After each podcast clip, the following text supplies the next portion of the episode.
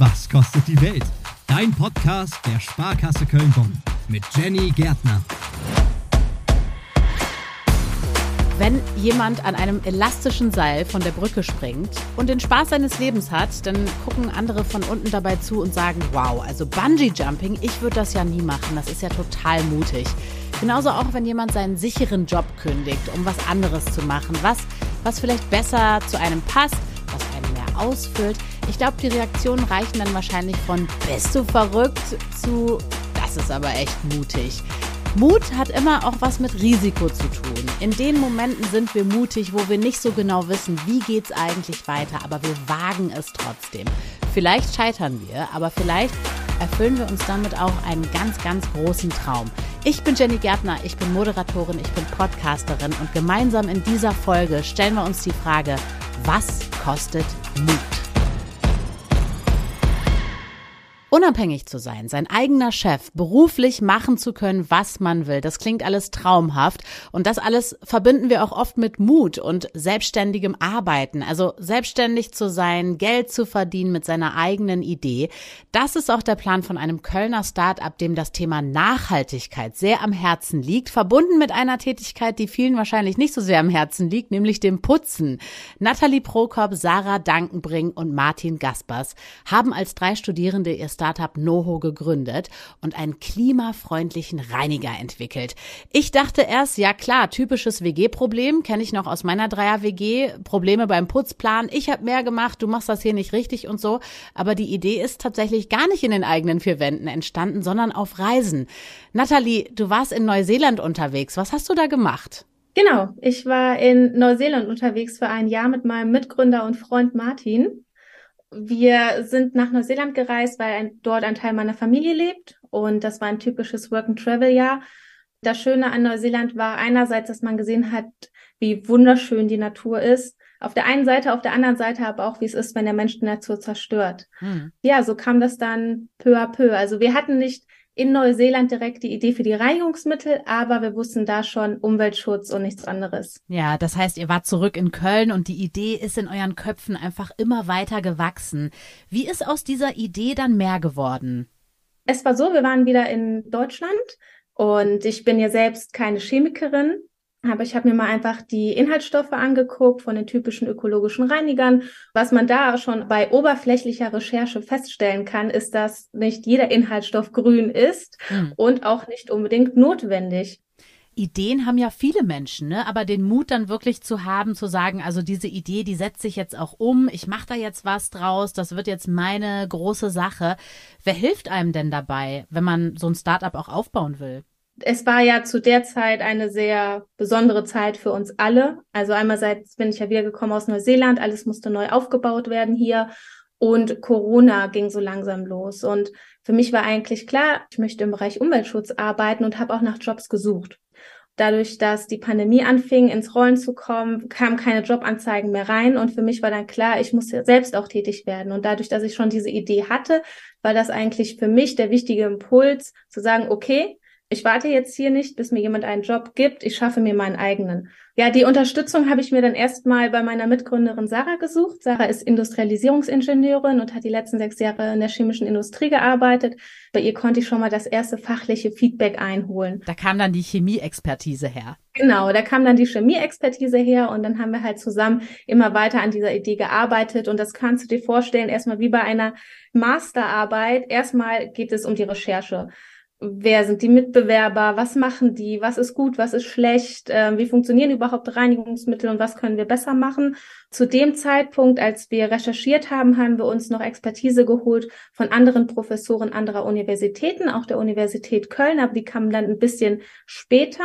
Wir haben dann 50, 60, 70 E-Mails rausgeschickt. Ähm, an Professoren der Biologie, Chemie etc., aber auch Verpackungsmaterialien mit der einfachen Bitte, dass wir unsere Idee vorstellen können und einfach uns darüber austauschen. Und das Feedback war so positiv, dass wir eigentlich gar nicht anders hätten äh, können als weitermachen. Und das haben wir dann getan mit dem Rückenwind der Professoren. Da hattet ihr dann auch erstmal gutes Feedback, aber man braucht natürlich auch Geld, um sowas machen zu können. Wie finanziert man das? Am Anfang war es so, dass wir natürlich für die ganze Recherchearbeit kein Geld gebraucht haben und diese äh, paar Versuche, die wir am Anfang gemacht haben, haben wir auch gut allein stemmen können. Wir waren dann im Inkubator der Universität zu Köln im Gateway Excellence Startup Center und haben dort ja unseren Prototypen entwickelt. Also die über die Universität konnten wir dann ins Labor. Mhm. Das war für uns Gold wert, denn ein Laborplatz ist wirklich sehr teuer und den hätten wir uns zu der Zeit nicht finanzieren können. Da haben wir unseren Prototypen entwickelt und derweilen kam auch unser dritter Mitgründer an Bord, Martin Gaspers. Wir haben dann unsere GmbH gebootstrapped, das heißt mit eigenen Mitteln aufgebaut. Also erstmal Eigenkapital. Genau, wir sind äh, immer noch eigenfinanziert wir sind dann, haben dann unsere Website gelauncht, unseren Shop gelauncht und die ersten Produkte verkauft. Und da hatten wir ja auch schon eine Einnahmequelle. Und aktuell ist es so, dass wir eine Finanzierung suchen, beziehungsweise gerade dabei sind, Dinge in trockene Tücher zu bringen. Ja, das ist momentan der Status quo. Wer hat euch denn dabei geholfen, irgendwie durch diesen Dschungel dieser Finanzierungsmöglichkeiten durchzublicken? Ich könnte mir vorstellen, man hat diese Idee, man will sich irgendwie mit Reinigungsmitteln und diesem ganzen Kram auseinandersetzen, aber nicht unbedingt mit Finanzen, oder? Also wir haben das Glück im Team, den Martin zu haben, der alles mit Zahlen liebt und auch äh, die ganze Finanzierungsgeschichte. Also er setzt sich sehr gerne damit auseinander. Und wir haben das Glück, halt ein gutes Netzwerk zu haben. Das fängt mit der Uni an oder die Impact Factory in Duisburg, aber natürlich auch das Netzwerk, das wir uns hier vor Ort in Köln aufgebaut haben. Dann natürlich auch die Hilfe von der Sparkasse Köln-Bonn, die da natürlich essentiell war. Wie ist das? Habt ihr da alles auf eine Karte gesetzt oder habt ihr gesagt, okay, also zur Sicherheit noch zweites Standbein, äh, wir arbeiten noch hier und da, machen das oder macht ihr wirklich Noho ausschließlich? Also wir machen Noho. Wir haben jetzt uns kein zweites Standbein aufgebaut, sondern wir machen aktuell Noho. In dieser Folge sprechen wir auch über Mut. Ihr seid super mutig und habt alles auf eine Karte gesetzt, oder? Also ist das eine Reaktion, die ihr oft bekommt, dass Leute sagen, wow, das ist mutig? Also dadurch, dass wir sehr in der dieser Startup-Bubble unterwegs bin, sind, äh, ist dort eigentlich jeder mutig. Also man trifft permanent auf mutige Leute. Aber man muss schon sagen, dass ich von meinem ja, Freunden und Bekanntenkreis definitiv als mutig bezeichnet werde. Was ist denn so ein Tipp von dir? Also wenn jetzt jemand eine Idee hat und sagt, ähm, ah, ich bin mir nicht sicher, soll ich daraus was Größeres machen, ja oder nein, vielleicht ein Startup gründen, was würdest du raten? Also ich würde definitiv dazu raten, es zu probieren, weil man fragt sich dann letzten Endes wahrscheinlich immer, ja, was wäre wenn? Und in diesem Konjunktiv will, glaube ich, keiner leben. Deswegen würde ich so lange die ersten Schritte gehen, bis ich vor eine Wand komme. Und dann kann man meistens dieses Problem auch noch lösen. Also heißt es eigentlich immer weitermachen und ausprobieren. Und es kann ja theoretisch nichts schiefgehen. Von daher einfach machen. Das sagt Nathalie Prokop vom Kölner Startup Noho, die einen klimafreundlichen Reiniger entwickelt haben. Ist übrigens eines von über 550 aktiven Startups in Köln. Alle haben ja irgendwie klein angefangen mal mit dem ganz kleinen rohen Ei mit der Idee, wie daraus eine ganze Eierspeise werden kann. Das schauen wir uns jetzt an. Wie gründet man ein Startup? Würde ich jetzt erstmal als Frage so googeln, wenn ich das jetzt vorhätte und von Null anfangen will. Da landen wir dann ganz schnell bei Begriffen wie Businessplan erstellen, Geschäftsmodell aufbauen, Pitch Decks vorbereiten, Finanzierungsmodelle durchgehen, Klingt ehrlich gesagt alles maximal kompliziert. Deswegen bringen wir da jetzt mal Licht ins Dunkle mit Erik Bastians von der Sparkasse Köln-Bonn. Der arbeitet im Gründercenter. Also nehmen wir jetzt an, ich habe eine Idee, ich habe mir auch Gedanken gemacht. Ich komme mit einem mehr oder weniger fertigen Businessplan zu dir. Was brauchst du alles an Infos? Die Basics sind immer die gleichen. Also es beschreibt immer den Gründer, die Fähigkeit, warum du in der Lage bist, das zu tun, was du da machen möchtest, dass du deinen Markt und deine Konkurrenten ein bisschen beschreibst und wie du in den Markt kommen möchtest. Und am langen Ende musst du eben auch Dinge planen wie Umsätze und Rentabilität und deine Liquidität. Das äh, ist für unsere Gründer eigentlich so der schwierigste Part, diese Zahlenschubserei, die für uns als Gründer, Berater und Banker natürlich unsere Königsdisziplin ist. Also ehrlich gesagt, äh, bei Zahlen bin ich dann auch direkt so, wie mache ich das jetzt? Wie erstelle ich das jetzt äh, in meinem Konzept? Also wie gehe ich da ran? Was hast du da für Tipps, wenn jemand gar keine Ahnung hat? Ja, im Prinzip ist es so, dass du, äh, dass du dir betriebswirtschaftliches Grundwissen auch selber zu einem Teil aneignen kannst. Also so eine Rentabilitätsplanung findest du auch im Internet und es ist eigentlich relativ leicht verständlich zu überlegen, was ist dein Umsatz, was hast du dann für äh, variable Kosten und für Fixkosten und das, was dann unten übrig bleibt, ist dein Ergebnis und dann musst du das noch versteuern und das ist schon so ein normales Raster, das erschließt sich ja auch jedem.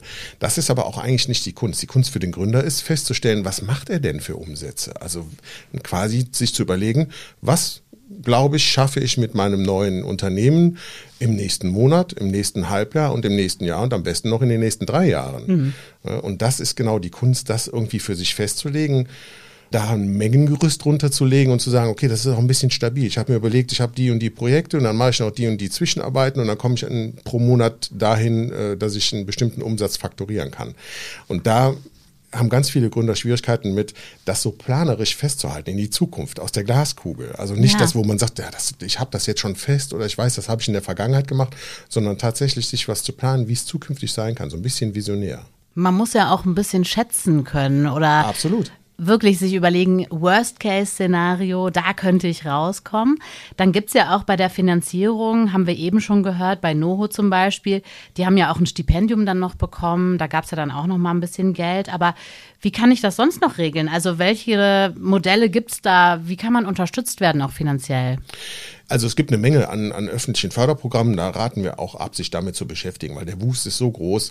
Eigentlich muss man nur unterscheiden äh, zwischen Eig- und Fremdkapital und auf der Fremdkapitalseite, wenn ich sage, ich leihe mir also Geld, hm. nehme ich das von der Bank direkt oder hole ich mir da irgendwelche, in Anführungszeichen, Fördermittel von äh, öffentlichen Banken der Kreditanstalt für Wiederaufbau, NRW Bank etc. pp. Mhm. Und da kannst du eben auch nicht direkt hingehen, gehst also zu deiner Bank deines Vertrauens, äh, der du das Geschäftskonzept vorstellst und die vermitteln dir dann diese öffentlichen, in Anführungszeichen öffentlichen Fördermittel. Aber Eigenkapital kann auch nicht schaden, oder? Eigenkapital kann auch nicht schaden. Je nach Finanzierungsvolumen ist das aber nicht unbedingt zwingend notwendig. Also es ist auch jedem Fördermittelgeber oder auch jeder Bank, die, äh, die dir eine Finanzierung bereitstellen kann, bewusst, dass junge Unternehmensgründer nicht dadurch ausgezeichnet sind, dass sie dir hohe Sicherheiten bereitstellen können und einen Haufen an Eigenkapital mitbringen.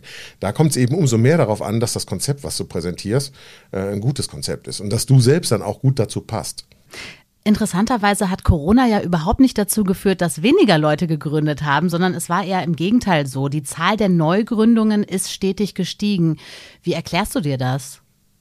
Möglicherweise ist es so, dass tatsächlich einige Leute auch gesehen haben, dass sie in ihrem bisherigen Beruf nicht mehr arbeiten konnten und auch vielleicht eine Menge Zeit hatten, über Dinge nachzudenken und mal was umzusetzen, was sie schon vielleicht länger auch mal in der Planung hatten aber dann eben auch Zeit und Muße hatten, ein solches Konzept zu erstellen und mal selber diesen Proof of Concept zu machen und zu sagen, ist das denn vernünftig? Ich schubse dann doch mal ein paar Zahlen hin und her und gucke, was ich leisten kann und gucke, was ich für Kosten habe und was unten rauskommt, ist das das, was mir genug ist und was für mich auch ausreichend ist?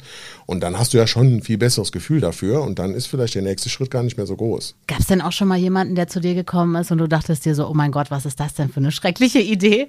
Ja, ohne Zweifel. Also das gibt es jeden Tag. Wir kriegen ja jeden Tag viele Konzepte da ist die gesamte Bandbreite. Also wir haben viele Konzepte, die im normalen Bereich äh, eingängig sind für jeden, also die Handwerker, die sich selbstständig machen, das, was auch für jeden gut nachvollziehbar ist. Dann gibt es natürlich äh, Konzepte mit innovativen neuen Produktideen oder Dienstleistungen, das ist dann schon äh, sehr spannend. Aber es gibt auch total abgedrehte Sachen, wo man sagen kann, okay, das können wir leider nicht begleiten. Wie also, sagst du denn dann höflich Nein? Du musst das so sehen, wir sind, wir sitzen ja immer auf der anderen Seite und machen es selber nicht. Also das, man darf ja auch nicht äh, anmaßen, anmaßend sein und glauben, man könnte da entscheiden darüber, ob ein Konzept funktioniert oder nicht. Das mhm. ist auch gar nicht unser Auftrag. Unser Auftrag ist ja immer nur festzustellen, ob es eine Finanzierungsmöglichkeit gibt im Rahmen unserer Möglichkeiten. Ob das Risiko für eine Fremdkapitalfinanzierung durch die Sparkasse angemessen ist. Und das versuche ich den Leuten auch genau zu erklären, dass ich überhaupt gar nicht darüber entscheiden kann äh, und, und auch nicht wirklich äh, das sehen kann, ob das jetzt funktioniert oder nicht. Mein Auftrag ist es lediglich, Risiken einzuschätzen. Und damit kannst du den Leuten schon auch eigentlich wertschätzend gegenübertreten und sagen, ich kann mir kein Bild über deine Idee letztendlich machen. Ich kann nur sagen, ob ich sie im Moment gerade finanzieren kann oder nicht. Und wenn wir Glück haben, können wir mit den Leuten noch im Gespräch klären, ob man an der einen oder anderen Stelle was verändern kann und damit dieser Finanzierbarkeit etwas näher kommt. In dieser Folge geht es ja auch um Mut. Was würdest du sagen, wie viel Mut braucht man, um zu gründen? Also ich glaube immer, dass man enorm viel Mut braucht. Es ist das größte finanzielle Wagnis eines Menschen außerhalb eines Hausbaus und dann hast du immer noch dein Haus danach, wenn du dieses Wagnis eingegangen bist. Und bei uns ist das eben anders. Also da hast du unter Umständen nachher gar nichts oder noch einen Haufen Schulden. Es gibt Gründe, warum der Banker auf der anderen Seite sitzt, wenn ich das mal so sagen darf. Tatsächlich. Bist du nicht so mutig? Nein, ich glaube, so mutig wäre ich nicht. Aber es ist natürlich auch abhängig von dem Lebensalter. Also wir sehen schon, dass junge Gründer mutiger sind, und auch höhere Risiken eingehen, weil die eben auch nicht so viel zu verlieren haben. Unsere Gründer, die 50, 55 oder in, in, der, in der Range zwischen 40 und, und, und 60 sind von mir aus, die haben ja auch schon in ihrem Leben ein, ein gewisses Vermögen im Normalfall und die werden dieses dann unter Umständen auch riskieren müssen für eine Finanzierung. Und da sieht man schon, dass der Mut dann auch abnimmt, das ist total nachvollziehbar.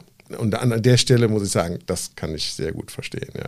Das sagt Erik Bastians vom Gründercenter. Wenn ihr es genauer wissen wollt, dann guckt euch mal die Angebote an. Für Gründer und Selbstständige gibt es auch eine Seite auf der Sparkasse Köln-Bonn. Verlinken wir euch natürlich auch, findet ihr in den Show Notes. Mutig sein, seine eigene Geschäftsidee auf die Beine zu stellen. Darum ging es in dieser Folge. Ich bin Jenny Gärtner. Ich wünsche euch jetzt innovative, kreative, spannende Geistesblitze und wir hören uns dann in zwei Wochen wieder. Und damit ihr keine Folge verpasst, abonniert einfach diesen Podcast. Was kostet die Welt? Dein Podcast der Sparkasse Köln-Bonn.